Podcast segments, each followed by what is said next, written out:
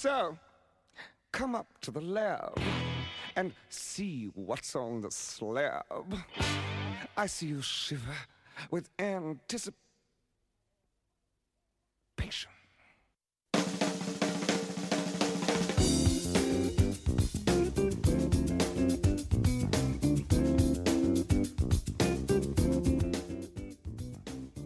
Bienvenue et welcome on the slab, votre mission sur la science ici à Grenoble et dans le monde entier. Euh, on est un peu en retard cette année, mais c'est la saison 3 et euh, je suis ici dans le studio avec mes deux co-présentatrices. Erin, bonjour Erin. Bonjour Andrew, Et bonjour tout le monde. Lucille, bonjour Lucille. Bonjour tout le monde. Ah, bon, c'était euh, un été, on est un peu en retard, on a raté euh, quelque chose, euh, la fête à la science par exemple, qui, qui se passait récemment. Ouais. Erin, tu as vu des choses pendant la fête à la science? Euh, malheureusement, non. Non? J'avais, j'avais euh, ma tête et mes yeux vers euh, l'espace, en fait. Ah, ok, Mm, ok. mm, mm, mm. Euh, il y avait les prix Nobel aussi, qui étaient annoncés récemment. Et Dr.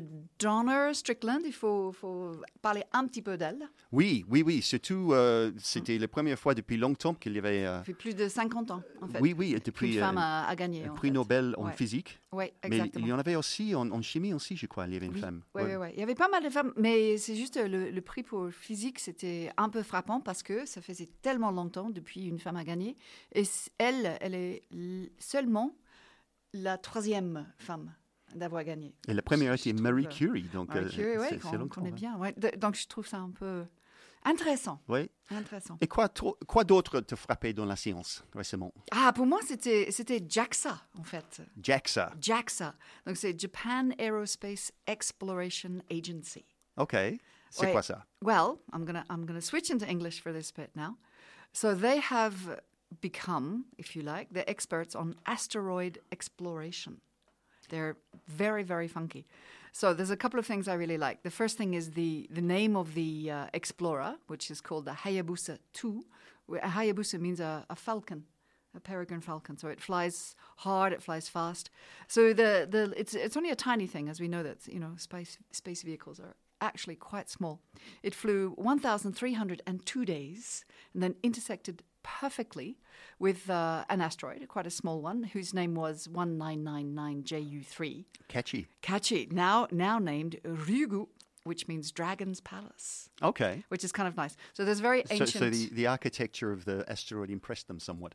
Uh, well, it's more of the idea of bringing back treasure because there's an ancient Japanese story that a, a hero goes down to the bottom of the sea to the dragon's palace and brings back a, a treasure chest or a casket full of treasure. So the idea is these little explorers go out, go someplace you know deep, dark, dangerous, cold, etc., and then bring back treasure, which is is what they do. So um, this little fellow named. Um, uh, mascot has actually landed successfully on the, on this asteroid. It's absolutely fantastic. Um, its little battery, it's, everything's tiny. Its battery lasted 17 hours, um, and in that time, it hopped three times to uh, to different sites on the southern hemisphere of the asteroid. Uh, it was carrying four instruments, and one of them was developed uh, here in France, and uh, the other three developed in Germany. So that was the French National Center for Space Studies, and uh, it is basically, or it did analysis, or it, it took little samples that will ena- enable us to look at the mineral composition of the soil grains on the asteroid, which might help us find out uh, information in terms of how our solar system was formed, where water came from, how life emerged on Earth. And there's an interesting little tweak to this, which I really like as well, which could be to determine solutions to a possible, to avoid a possible collu- co- collision Not collusion. not collusion. No, definitely not collusion. Collision, because one of the people who's interested in this is Dr. Brian May, as we all As, know, as in Queen guitarist. as the, the guitarist from Queen. oh, I, yeah. love I love Queen. He's an astrophysicist. Yes, yes, yeah. He- And he, in fact, if you if you look on the JAXA website, which is fantastic, we'll link to it on the on the um, podcast on the Facebook page. Uh, he took photographs that the the camera took, and he used them to make a stereoscopic image of Ryugu, so it can be examined in 3D. And one of his interests is how to avoid this potential threat to the Earth from meteor strike. Earth God. Mm. So not only is a, a rock god, but he's also protecting us from He's protecting in- us from into exactly. into or interplanetary strife. Exactly, exactly. I exactly. have a very quick question, um, which is probably you, you may not know this uh, at all, but it just hit me. You said that the uh, the, ast- the the the probe, uh, which actually sounds similar to the Rosetta mission, which was run by the European Space Agency. Exactly. So, that, in fact, they're saying that mascot is the new is the new uh, Phobos. You know? Right, It's like yeah. it's it's So good. here's the question. This is um, the second one they've done too. They they've done it before okay, successfully. Yeah. Okay. Well, here's the question. You said it landed on the south side of the southern part of the asteroid. Southern, what they're calling the southern hemisphere. Yeah. I was going to say, how do you work out the north and the south of an asteroid? exactly. It I makes sense on Earth because you've got the magnetic field, right? ah, there you go. Yeah, yeah. Not sure, but that's what they've referred to it as. Ah. So perhaps, yeah, Okay. that's a good question. Yeah. Well, we- we're going to perhaps radio trottoir that one. I think so. Yeah, exactly. We'll see how that works. Exactly. Well, you know, the map of the Earth, Australia should be on top. You know. Australia is on top on my Uh, map. exactly. Good. Bon, ça c'est euh, très intéressant. Merci beaucoup. Erin, on va, on va bouger maintenant à notre premier invité. Nous avons deux invités dans le studio avec nous aujourd'hui. Et c'est une, euh, ambiance très conviviale euh, parce que tous les deux sont. euh, well, un, c'est embauché par euh, la radio et le deuxième, c'est un, bénévole à la radio. Donc, on est super euh, fiers de accueillir des- nos, nos bons amis. Euh, le premier, c'est euh, Emily Vadel. Emily, elle est coordinatrice générale de Radio Campus Grenoble. Bonjour, Emily. bonjour Andrew et bonjour Andoslab. Bonjour. Alors, Emily, euh, bon, euh, tu, tu m'as raconté avant que tu es historienne en, en actualité, mais en fait, tu as fait des études en physique il y avait un moment. Et oui, euh, juste après le bac, j'ai fait un, un bac S en option biologie et euh, j'ai euh, j'ai fait des, des- un début d'études au DLST en, en physique avant d'aller me spécialiser dans les minorités, euh, notamment la minorité Sam au nord de la Suède et euh, un peu aussi en Norvège et en Finlande et un micro-parti en, en Russie. Donc c'est plus ma spécialité euh, actuelle, mais oui, j'ai fait un peu de physique et de mécanique du point. Bon, ça, c'est pour nous pour, te dire que tu es vraiment une, une chercheuse. Mais en fait, tu as fait quelque chose récemment qui semble super intéressant. Tu étais l'animatrice euh, d'une présentation d'un prix à Paris, c'est ça? Oui, C'était c'était euh, quoi comme prix? C'était lundi dernier, donc le 15 octobre, et c'était le prix d'Hydro, enfin les prix d'Hydro, parce qu'en fait il y en a trois. Euh, Il y a deux prix qui proposent euh, de récompenser des projets d'une structure euh, qui œuvre donc euh, pour euh, le partage des cultures scientifiques, techniques et industrielles. Et c'est des prix qui sont proposés par l'AMSTI, qui est un peu le réseau des professionnels des cultures scientifiques, techniques et euh, industrielles. Et donc, euh, lors de cette euh, cérémonie, deux structures ont été récompensées et une personnalité de l'université de Aix-Marseille. Et bon, c'était qui exactement qui a gagné? Alors, eh bien, déjà, pour Grenoble, c'est bien parce que le, le premier, la première structure à avoir gagné, c'est la Casemate, qui est le plus ancien centre euh, de culture scientifique, euh, technique et industrielle, donc CSTI. Bon, je pense qu'on va dire CSTI. Oh, Les, les- pour les Français adorent fois. les acronymes. Ah oui. Ouais. Exactement. Euh, donc, euh, ils ont gagné pour le projet Écosciences, qui est une plateforme collaborative euh, qui a démarré à, Grenoble en, en 2011 et qui s'est ensuite essaimée dans 12 territoires en France. Et il y a encore des territoires où il n'y en a, a pas, mais en fait, euh, ça permet euh, à des acteurs euh, comme vous et moi ou des gens qui parlent même pas de science qui euh, peuvent rédiger des articles, euh, trouver euh, proche de chez eux les événements qui, se produisent, quoi. Et puis, euh, vraiment, voilà, euh, permettre un peu une émulation autour des sciences techniques et industrielles. Et ça a commencé ici? À Et en fait, ça a commencé en 2011. Voilà. Et, euh, au Casmat, qui est juste euh, côté, bon, c'est le quartier Saint-Laurent, Ouais, l'autre côté de la rivière. exactement. Ouais. Ouais. C'est super. Et en fait, euh, je ne sais pas si on a parlé avec quelqu'un d'éco-sciences sur On the Slab. Pas encore, peut-être. Pas encore, il faut les inviter. On, on Ah va les inviter. Ah, on va avec leur- plaisir. on a Ouais, des questions, des invitations maintenant, des choses à faire. Ah Oui. Bon, ça, c'est le premier. Il y avait deux autres. Oui, alors il y avait euh, le deuxième centre, euh, le deuxième projet qui a gagné, c'est pour une expo qui s'appelle Croc Expo, qui euh, vient du centre. euh, C'est pas les crocodiles. Non, c'est ça. Non. Donc c'est le centre d'Arras qui s'appelle Cité Nature qui a gagné.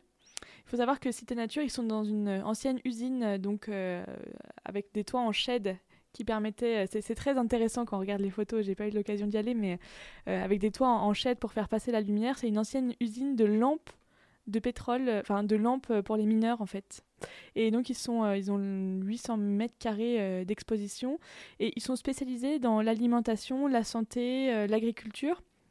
Et donc cette exposition, c'était pour les enfants de 3 à 12 ans et ça permettait par, rap- par un parcours en fait euh, euh, de euh, voilà comprendre du coup le développement durable, comment est-ce qu'on fait pousser un légume, comment est-ce qu'on peut aussi ben pour nous qui mangeons le faire de manière à respecter nous respecter nous-mêmes en fait. Et voilà c'était très bien. Il y avait trois parcours en fait enfin il y avait un parcours mais en fonction des âges les enfants pouvaient avoir différents niveaux de lecture plus ou moins du coup poussés. Et en fait ils sont revenus un peu du numérique c'est ce qu'on voit dans les dans les CSTI ils reviennent un peu du numérique pour euh, reprendre des expositions où on peut toucher où on, peut- on a vraiment une euh, voilà un contact tactile avec les choses quoi Mm. pour vraiment se les approprier Donc le croc, c'est plutôt euh, cro- croquer une pomme. c'est ça Oui, ok. Alors, ce qui est intéressant aussi, c'est que donc c'est une exposition qui a duré un an et demi et au vu euh, bah, du nombre de personnes qui est venu la, voir, je crois que c'était 53 000. Ils vont euh, donc ça, ça devait se finir dimanche dernier et finalement ils la prolongent jusqu'en janvier prochain. Et en même temps que euh, Croc Expo, il y a eu pendant quelques mois une exposition d'art contemporain en lien avec Croc Expo qui s'appelait Croc Art et euh, du coup qui mettait vraiment en, en résonance cette exposition euh, de sciences euh, techniques et industrielles en lien avec l'art contemporain Et c'est prolongé jusqu'à janvier, tu jusqu'en janvier. Ok. Et ensuite, euh, qu'est-ce qui se passe? Ils vont démonter tout et...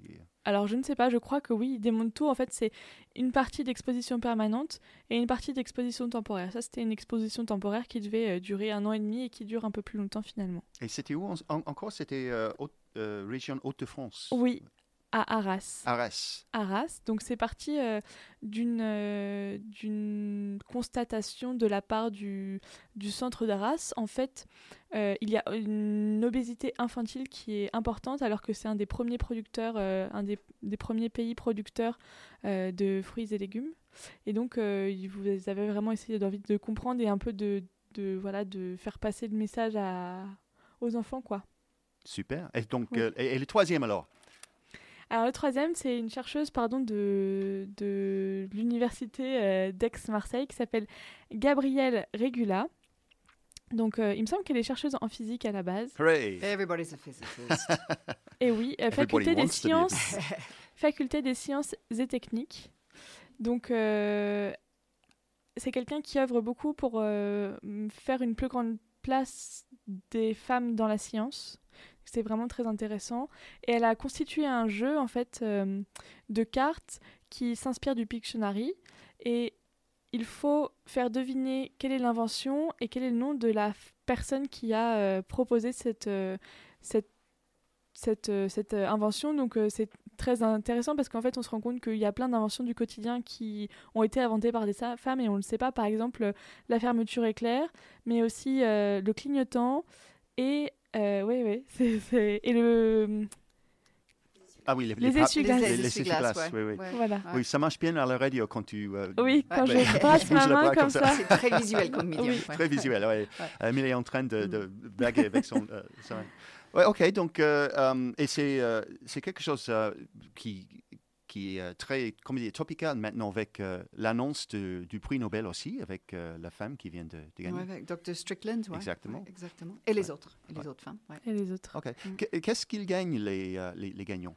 Alors, il y a, il y a un, un- un- un trophée. Je ne sais pas si, euh, c'est, euh, s'il y a une, une somme d'argent particulière. Je ne crois pas, mais c'est à vérifier. Je n'ai pas trouvé sur leur site. En tout cas, il y a, il y a vraiment en fait euh, trois partenaires et c'est aussi une reconnaissance de la part du réseau et des partenaires, parce que les partenaires ne sont pas des moindres. Il y a Univers Science, il y a aussi euh, le Musée national d'histoire naturelle et enfin, il y a le Musée des arts et métiers à Paris. Donc c'est quand même des partenaires euh, importants Important. Ouais. qui permettent d'avoir une reconnaissance dans le milieu des CSTI, mais aussi euh, dans le réseau euh, de ces CSTI-là et des partenaires en fait euh, qui promeuvent les, les cultures scientifiques, techniques et industrielles. Oui, justement, le culture scientifique, c'est quoi qui... Il y avait quelque chose qui te frappait à propos de la culture scientifique pendant euh, cette présentation? Euh, ben, en fait, euh, ce que, ce que j'aime bien moi avec les cultures scientifiques, techniques et industrielles, et c'est aussi ce que défend très bien euh, la casemate, c'est que en fait, il faut savoir que ça a été. euh, Enfin, le premier centre, en fait, c'est le centre de Grenoble, qui a été créé en 1979. Ouf. Ouais. Et euh, par exemple, il y a la Cité des sciences et de l'industrie aussi, euh, bah, qu'on connaît plus et euh, qui a été inventée par la suite. Mais le départ, c'est vraiment à la suite. Enfin, c'est une impulsion en fait de l'université de Grenoble, des chercheurs et, et des partenaires qui ont vraiment voulu en fait traduire un peu la, prise de, conscience euh, publique ben, de l'existence de ces sciences et, euh, du fait qu'en fait euh, il y avait de plus en plus d'inventions technologiques et scientifiques et industrielles, mais que la population ne pouvait pas forcément s'en emparer et comprendre comment ça marchait. Et c'est pour ça qu'en fait il y a une charte vraiment nationale de ces centres scientifiques, techniques, industriels. Et peut-être que je peux vous la lire si vous voulez. En fait, il y a vraiment un label et un statut particulier. Donc, c'est des structures qui ont pour mission de favoriser les échanges entre les communautés scientifiques et le public. Donc il y a vraiment cette notion de vulgarisation. Euh, cette mission s'inscrit dans une démarche de partage des savoirs, de citoyenneté active, permettant à chacun d'aborder les nouveaux enjeux liés à l'accroissement des connaissances. Dans ce contexte, le CSTI s'attache tout particulièrement à la mise en évidence des implications et des conséquences de cette évolution sur l'environnement du citoyen. Par les actions qu'il met en place, le CCSTI suscite l'émergence d'une prise de conscience individuelle au profit d'un avenir collectif en améliorant la connaissance de la science et de ses enjeux par les citoyens. À ce titre, le CCSTI poursuit une approche pluridisciplinaire et transversale de la notion de science, de technique, et engage des démarches de partenariat et de mise en œuvre permanent et permettant d'impliquer une multitude de publics diversifiés dans les origines et les implantations géographiques. Donc c'est Wow. vraiment cette, euh, cet essaimage et cette idée qu'il n'y a pas que la science, il y a aussi euh, vraiment euh, la, technique, l'industrie, et, euh, et qu'en fait il faut qu'on propose aux citoyens de s'emparer de, de ces problématiques-là qui ont des innovations régulières mais dont on peut pas forcément se s'emparer quoi. Dans, dans ce pays, euh, surtout euh, quand je suis australien, ils sont fous du sport et ils sont fiches de la science. Mais ici en France, je trouve, euh, c'est pas contraire, mais ils ont beaucoup plus d'intérêt dans la science. Il y a les discussions ouvertes, euh, les soirées organisées par les, euh, les chercheurs. Mais j'ai l'impression que c'est d'autant plus vrai à Grenoble en fait.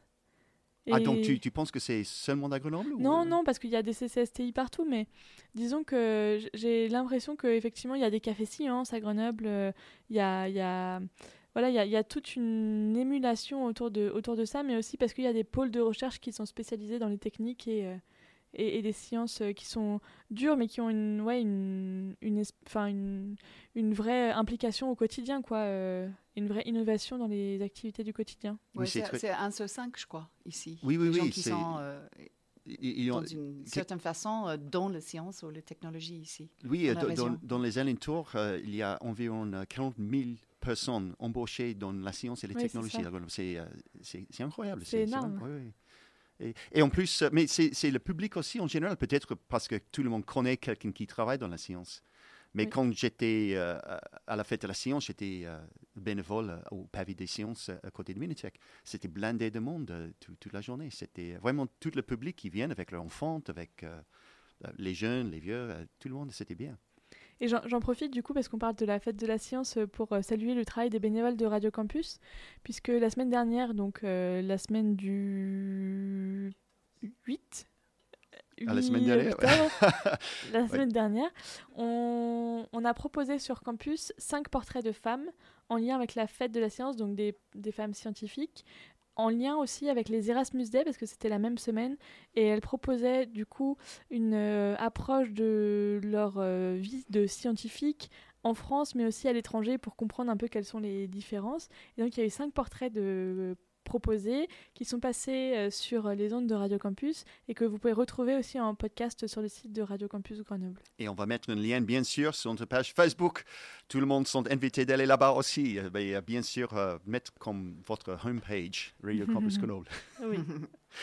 Merci beaucoup, Emily. On va passer maintenant. Ah, oui, C'était génial, je trouvais. Oui, c'est excellent. Ouais. excellent, Je merci. suis impressionnée par, par Grenoble. Ah, oui, c'est it's not bad. hein. Ouais, it's not bad. Not bad. Ouais, ouais. On va passer no- maintenant à notre premier morceau de musique. Euh, c'est c'est, euh, un, un choix de, de Emily et de Aaron. Mhm. Euh, tu, tu veux l'introduire, ce- celui-là, le, pr- le premier? If I can remember it, it's Papa was a Rolling Stone Papa by... was a Rolling Stone. Ah, now this is great because I work in magnetism. It's Papa was a Rolling Stone by a group called Grupo Magnetico. How cool is that? Oh, that is Ah. that's the coolest. It's just for you. Gee, thanks. Here we go.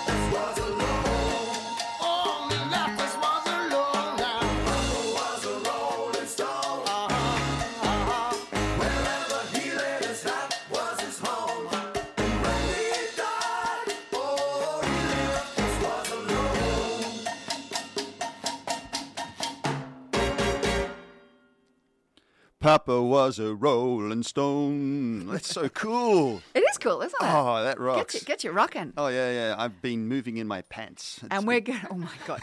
so we're going to go from rocks, jumping over scissors, and straight to paper. Straight to paper. Oui, euh, parce que notre, Yes, notre deuxième invité aujourd'hui, euh, c'est euh, aussi, euh, c'est- elle est bénévole ici au Radio Campus Grenoble. Exactement. Exactement. Mais en plus, elle est doctorante euh, ici à Grenoble INP, Institut Polytechnique de Grenoble, dans le labo Pagora LGP, euh, LGP2, oui, laboratoire gêné des procédés papetières. Ouais, donc c'est le laboratoire qui est rattaché à l'école de papeterie La Pagora, l'INP Pagora, le laboratoire de génie des procédés papetiers. Et donc dans ce laboratoire, il y a trois équipes de recherche différentes. Juste avant ça, est-ce que j'ai bien dit euh, ton nom? Non. Axel, Axel. Barnet. Barnet. oui, euh, c'est Axel Barnet. Bienvenue oui, oui, Axel. C'est un doute, c'est Axel. C'est bon, euh, donc- tu es super. euh, tu as la pêche pour nous dire euh, qu'est-ce qui se passe avec cette euh, labo. Bon, Ah vas-y. oui, et bah oui, j'ai la pêche. Et donc dans ce laboratoire, il y a trois équipes de recherche différentes. Math Biofunprint et Biochip et moi je fais partie de l'équipe Biochip, donc bioraffinerie, chimie et écoprocédés. Et dans cette, dans cette équipe, il y a pas mal de sujets différents de thèses, parce qu'on est pas mal de doctorants dans ce laboratoire, peut-être entre 20 et 30, je dirais. Oui, pas, j'ai les peut-être un chiffres peu ici optimiste, je suis pas. euh, J'ai, euh, bon, dans tout le labo, j'ai 22 chercheurs Ouais, et chercheuses et j'ai 40 doctorants et postdocs. ah ben voilà. 40. Bon, ça, c'est, fait. ça, c'est une sacrée école. C'est beaucoup en ça, fait. très- ouais, ouais. Ouais, Bon, j'aurais pas donc, il y, a, il y a trois labos. C'est ça, euh, trois, trois équipes. Et moi, je fais partie de l'équipe Biochip et donc euh, qui, qui traite différents sujets. Ça peut, ça peut être sur euh, le recyclage, euh, par exemple, de certains cartons. Ce- les thématiques, ça peut être sur euh, le blanchiment, par exemple, de certaines pâtes, euh, avec les procédés type ozone, ce genre de choses. Parce que la couleur de. Quand on fabrique le papier, on prend le bois. Et la couleur naturelle, quand on, on fait euh, le, le de bois, c'est quoi? assez brun. Assez brun. comme ça. Ah, donc il y a les échantillons, euh, donc c'est bien brun. Ouais. C'est ça. Et donc, Ah, comme euh, on- craft, on, blanchit Ouais. en fait le papier euh, dans quasiment tous les procédés. Oui.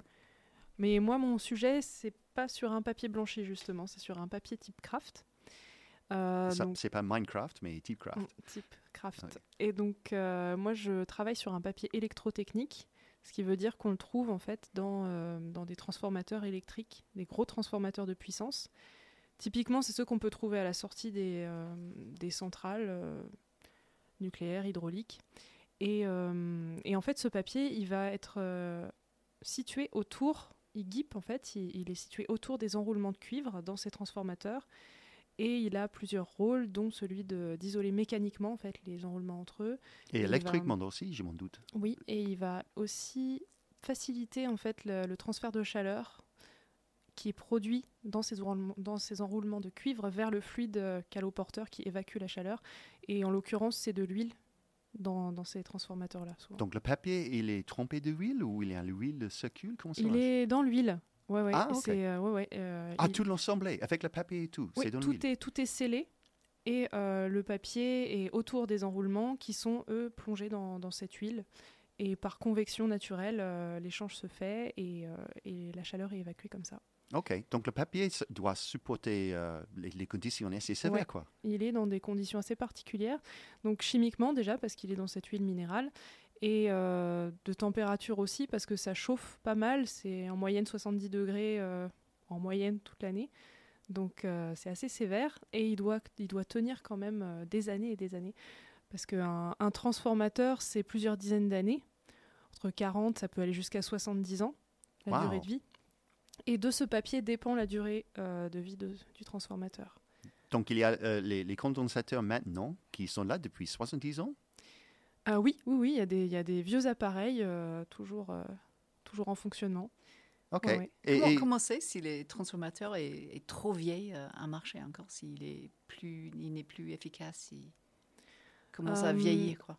Bah, le, le moment où il va casser, ça peut être euh, justement initié par des petites, euh, des petites faiblesses dans le papier, des fissures, ce genre de choses.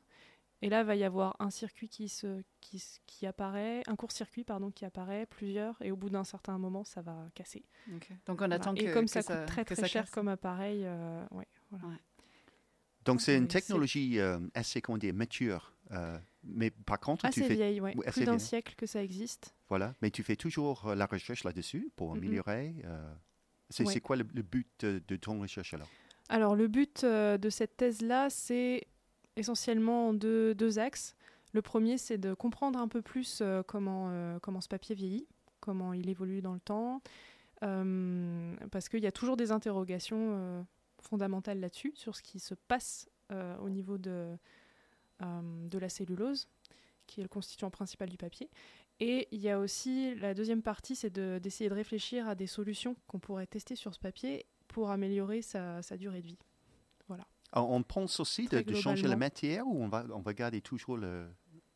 Eh ben, moi, je- euh, Je reste avec le papier, mais il y a d'autres matériaux qui existent pour isoler, euh, pour isoler euh, euh, les enroulements de cuivre. Mais dans, en général, ça dépend du type de transformateur. Par exemple, il y a des polymères qui existent pour des transformateurs plus petits, comme ceux type euh, qu'on trouve euh, au-dessus des, des- des rames de TGV, par exemple. Il y a des petits transformateurs, et là, on va avoir plus du polymère dedans. Il n'y a pas de papier, par exemple. Ok, donc dans les deux pôles, qu'est-ce que tu fais dans ta vie quotidienne alors? Au quotidien, euh, donc euh, 40 ans, 70 ans de vieillissement, c'est très très long. Donc on reproduit en fait de manière accélérée. On essaie de reproduire ce vieillissement sur euh, des périodes euh, beaucoup plus courtes. Et euh, c'est là tout le, toute la, voilà, c'est ce que je fais, c'est ce que j'essaie de faire. Après, ma thèse est confidentielle, donc je ne vais pas non plus trop, euh, trop m'étendre sur. euh, Tu peux nous dire, mais ensuite tu es obligé de nous tuer. non, et de faire brûler le, le podcast avec. Mais- oui, oui, oh non, non. non, tu, bah, tu Non. peux me tuer, mais pas on the slab. mais euh, quand tu dis euh, euh, pour vieillir, accélérer le, le vieillissement, euh, ça veut dire que tu crées dans le labo euh, quoi, une condition l'eau- euh, le- l'huile minérale, tu mets les, euh, les courants électriques et tout ça, tu, tu mets la chaleur ou- Alors, il y, a, il y a plusieurs façons de faire vieillir de façon accélérée un papier. Il y en a qui utilisent des conditions humides, il y en a qui se... Parce qu'il y a déjà pas mal d'études qui ont été faites là-dessus. Il y en a qui se, qui se placent dans des conditions très proches, qui ont des espèces de... il y a des chercheurs qui ont refait des maquettes de, transformateurs de puissance, mais tout petits, avec de l'huile minérale, du coup, euh, et euh, l'électricité, enfin, tout, le, système euh, du transformateur. et moi, j'essaie de... J'ai un, procédé un peu plus simplifié. J'utilise différentes températures, pas exactement les mêmes que, les températures d'usage des transformateurs. Mais voilà, le but, c'est d'être un peu plus dur avec le papier pour essayer d'avoir un, une cinétique de vieillissement qui ressemble à ce qui, ce qui se fait dans la réalité. Il y a les tests mécaniques toujours, euh, aussi euh, pour, tirer ou, ou, euh, déchirer le, le papier? Qui oui, pour suivre ce vieillissement, donc on prélève à, à différents temps en fait. Par exemple, on va, on va se placer dans certaines conditions chimiques euh, à une certaine température et en fait, au fur et à mesure, on va prélever à différents temps le papier et on va, on va suivre un paramètre. Ça peut être un paramètre physique, un paramètre chimique. Euh, typiquement, ce que tu disais, on peut tirer dessus, on peut essayer d'avoir une, euh, résistance en traction, voir euh, au bout de, force on peut, jusqu'à quelle force on peut tirer dessus avant de le, casser. Ça peut donner une, indication. On peut aussi suivre un paramètre chimique, parce que le papier, c'est essentiellement composé de cellulose. Il y a aussi de la lignine, des hémicelluloses, mais surtout de la cellulose. Et donc, qui est un polymère de sucre, de bêta-déglucose.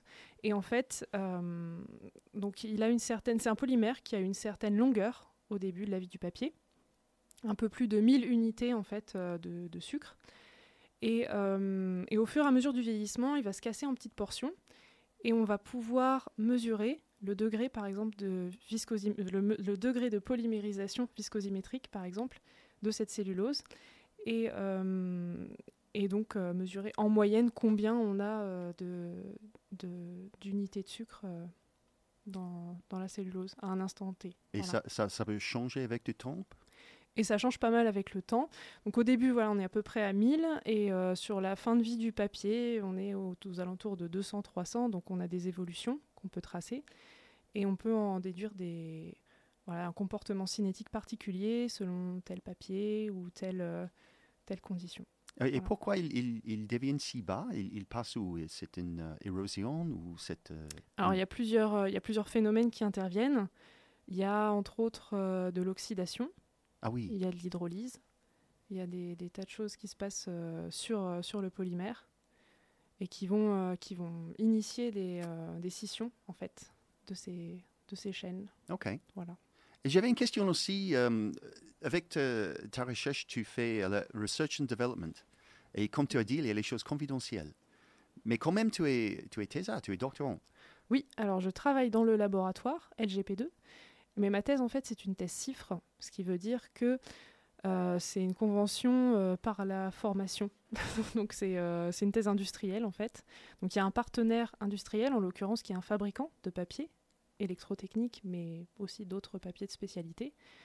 Et donc, euh, donc oui, il y a, une, il y a une confidentialité autour du sujet. Oui, et, et comment ça marche? Nous, on quand on pense euh, de, de la recherche, surtout pour un, pour, pour un doctorant, euh, bon, le but, enfin, c'est pour produire une thèse. Et une thèse, euh, c'est lisible par tout le monde. Mais comment ça marche dans euh, ton cas? Il y a euh, une partie de la recherche, euh, comment tu es examiné sur cette euh, recherche et comment tu peux euh, créer une thèse euh, derrière? Oui, en fait, on peut déclarer auprès de l'école doctorale où on est inscrit, on peut déclarer la confidentialité euh, de la thèse. Et euh, notamment au, au moment de la soutenance, on peut aussi déclarer que la soutenance est, par exemple, soit à huis clos, soit publique, mais sous, sous confidentialité. Et donc, dans ce cas-là, on fait euh, signer. euh, on fait signer un engagement de confidentialité aux personnes qui viennent assister Et à la soutenance. oui, et les examinateurs aussi, ils, ils signent le même, Oui. la même chose. Tout le monde. OK. Et, et derrière, qu'est-ce qui se passe? Quand il y a une entreprise qui euh, crée un, un- un- thème comme ça, et je m'en doute, ils mettent de l'argent euh, vers cette, euh, cette recherche aussi. Oui, et puis ils peuvent aussi surtout euh, prétendre à, à des aides aussi. Enfin, il y a notamment le, le CIR. Euh, en tout cas, ils peuvent, ils peuvent prétendre à des aides justement euh, dans ce cadre-là aussi. OK. Euh, mais ensuite, pour toi personnellement, ça veut dire que derrière, ils, ils- ils ont leur propre labo, par exemple? Ils, ils peut-être te proposer un poste avec eux? Euh, Peut-être, je sais pas. Ah. Pour l'instant, je me pose pas trop la question parce que je suis à moitié de la thèse. Il reste encore un an et demi. OK. Euh, voilà. Je me suis demandé, parce que j'ai passé mon monde en Suède, il y avait un grand euh, centre de- d'ingénieurs là-bas, s'appelle ABB, qui est bien connu. En Suède, oui. En Suède, oui, oui. ABB. ouais. Oui, exactement. Et là, ils ont euh, créé les, les bourses pour les étudiantes. Et euh, bon, les, les étudiants, ils ont travaillé sur un projet pendant la thèse. Et tout de suite, en fin de la thèse, ABB a, a proposé un travail pour eux directement dans leur propre labo. Je ne sais pas si c'est Ah oui. peu pareil. euh, dans- Oui, c'est possible. Après, en Suède, c'est aussi un peu différent. Les thèses, il me semble que ça dure que un an. Ah non, non, pas pour. euh, oui, c'est 5 ans pour un, doctorant. Ah, Euh, 5 ans oui, oui, oui. Ah oui. Mais tu, tu- tu as raison, c'est un peu compliqué. Euh, c'est divisé un peu en deux. ouais. Il y a une partie qui, qui dure, qui dure deux ans et ensuite une partie qui dure trois ans. Mais enfin, ils ont un. Euh, il, Mm, il s'appelle Dr. Dr. Sven Svensson. Normalement, c'est combien d'années un doctorant Oh, ça dépend. Ici, c'est combien pour toi, Axel? C'est 3 ans. Trois ans. Euh, moi, c'est 3 ans fixe parce que c'est la date. euh, Enfin, j'ai un CDD de 3 ans, quoi. oui, Avec l'entreprise, du coup. Donc, oui c'est souvent euh, mais euh, si tu n'as pas fini la thèse en trois ans, tu peux continuer à, à- à écrire, mais tu n'as plus de sous. Ah. C'est le chômage pour de- certains, oui. Oui, oui. Ouais, Si, tu n'as pas de sous pour, euh, pour faire le travail, ça concentre bien le- la tête. Ouais, ouais, exactement. Ouais. Bon, merci beaucoup, Axel. Eh C'est ben, rien. formidable. Euh, bon, et on va passer maintenant à notre deuxième morceau, la musique. Euh, il s'appelle Counting the Beat by the Swingers, because I'm feeling like some Australian music, Do it. or maybe New Zealand. Oh Um, no, same thing. Same thing, close enough. All right, here we go.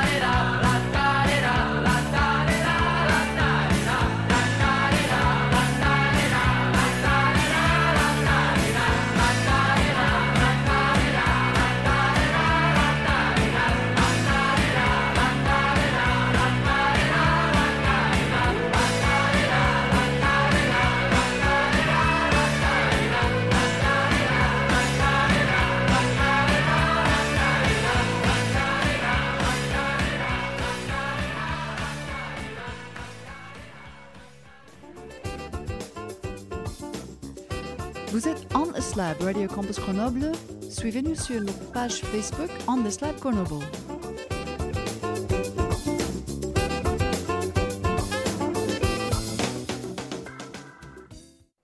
Counting the beat. Oh, j'adore ça.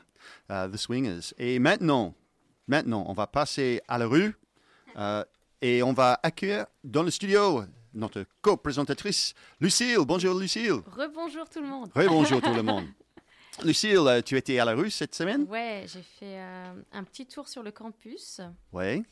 et, euh, et la question que j'ai posée donc euh, à plusieurs, je pense, étudiants qui étaient là autour de moi, c'était quand on perd du poids, où va la graisse? Ouh, Est-ce que euh, vous ah, avez c'est marrant idée, ça. vous Bon, on va passer tout, euh, tout d'abord à nos invités. Oui. Emily, qu'est-ce que tu penses? Moi, j'étais persuadée, mais vraiment persuadée que on- on- d'une part, on l'a transpiré et d'autre part, on l'a. Évacué. Évacué. Évacué. Ouais, Sudé, c'est ça. Ouais, ouais, ouais. Moi, je vais, Ouais. par- je vais partir sur les, euh, je sais pas, une euh, théorie de Lavoisier. euh, rien de perd, rien ne se perd, rien ne se crée, tout se transforme. Ah, Moi, je pense que la graisse, euh, elle se transforme. En Mais quoi? en quoi En muscle. Euh, et moi, je dirais même que bah, ça me paraît, euh, Super ça me paraît étonnant parce que quand on perd de la graisse, on peut prendre du poids, on peut prendre en muscle justement, non? Ah, peut gagner en mais- muscle.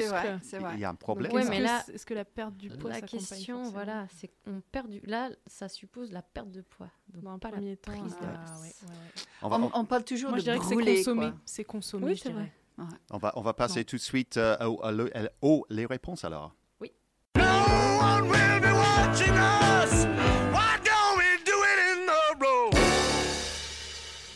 C'est horrible comme émission.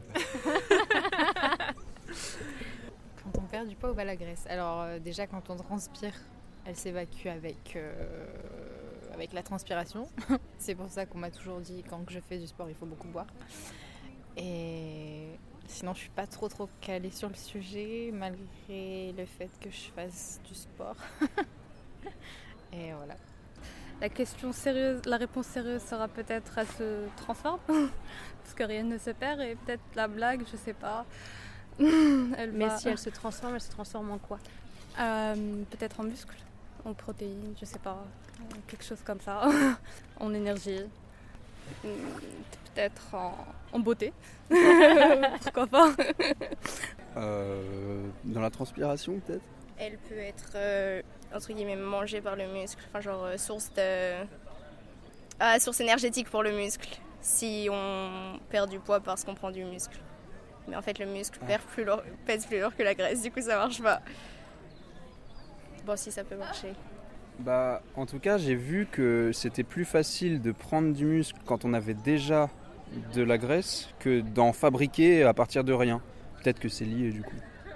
Je sais qu'il y a les, les muscles qui, qui brûlent la graisse. Que du coup, bah, est-ce qu'elle est remplacée par le muscle? Je sais pas. Euh, et après, quand on perd du poids, on voit la graisse.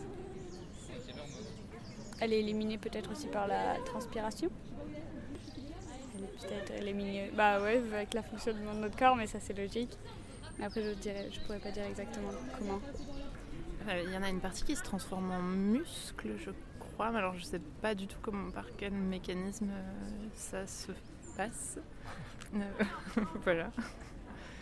Moi j'ai aucune idée. Ça doit se transformer quelque part dans le corps et finir par sortir, mais euh, j'ai pas d'idée comment et qu'est-ce que ça donne. Parce que là, du coup, il y a deux réponses. Tu me dis, ça se transforme en muscle, donc ça reste. Et toi, Mm. tu dis, ça finit par sortir.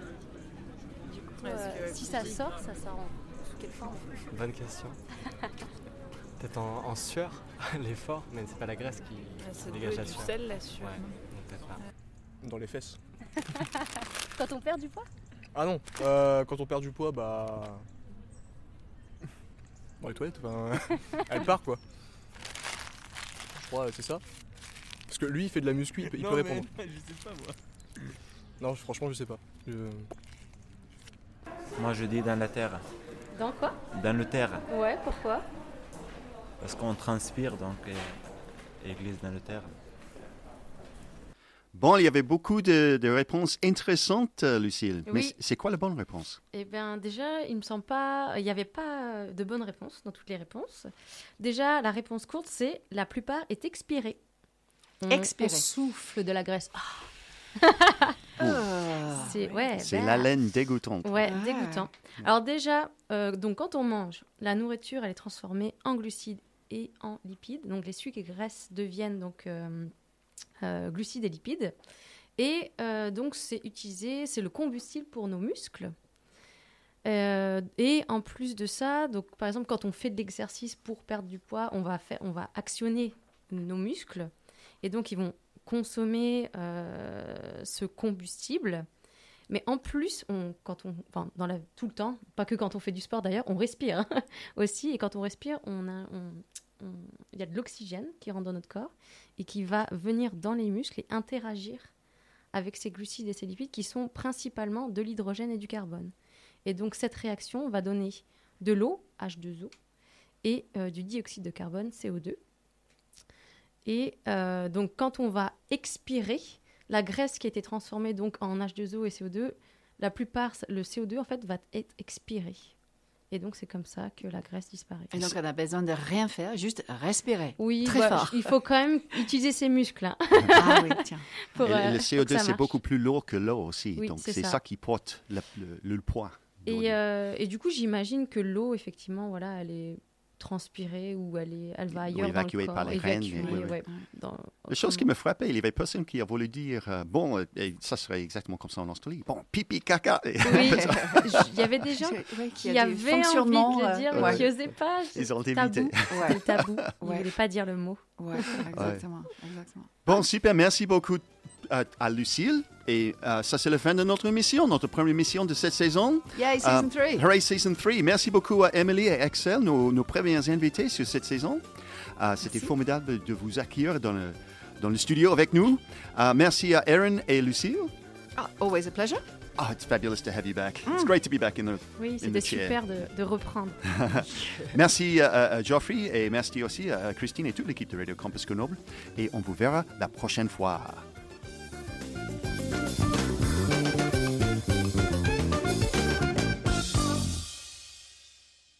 That's it, man. Game over, man. It's game over.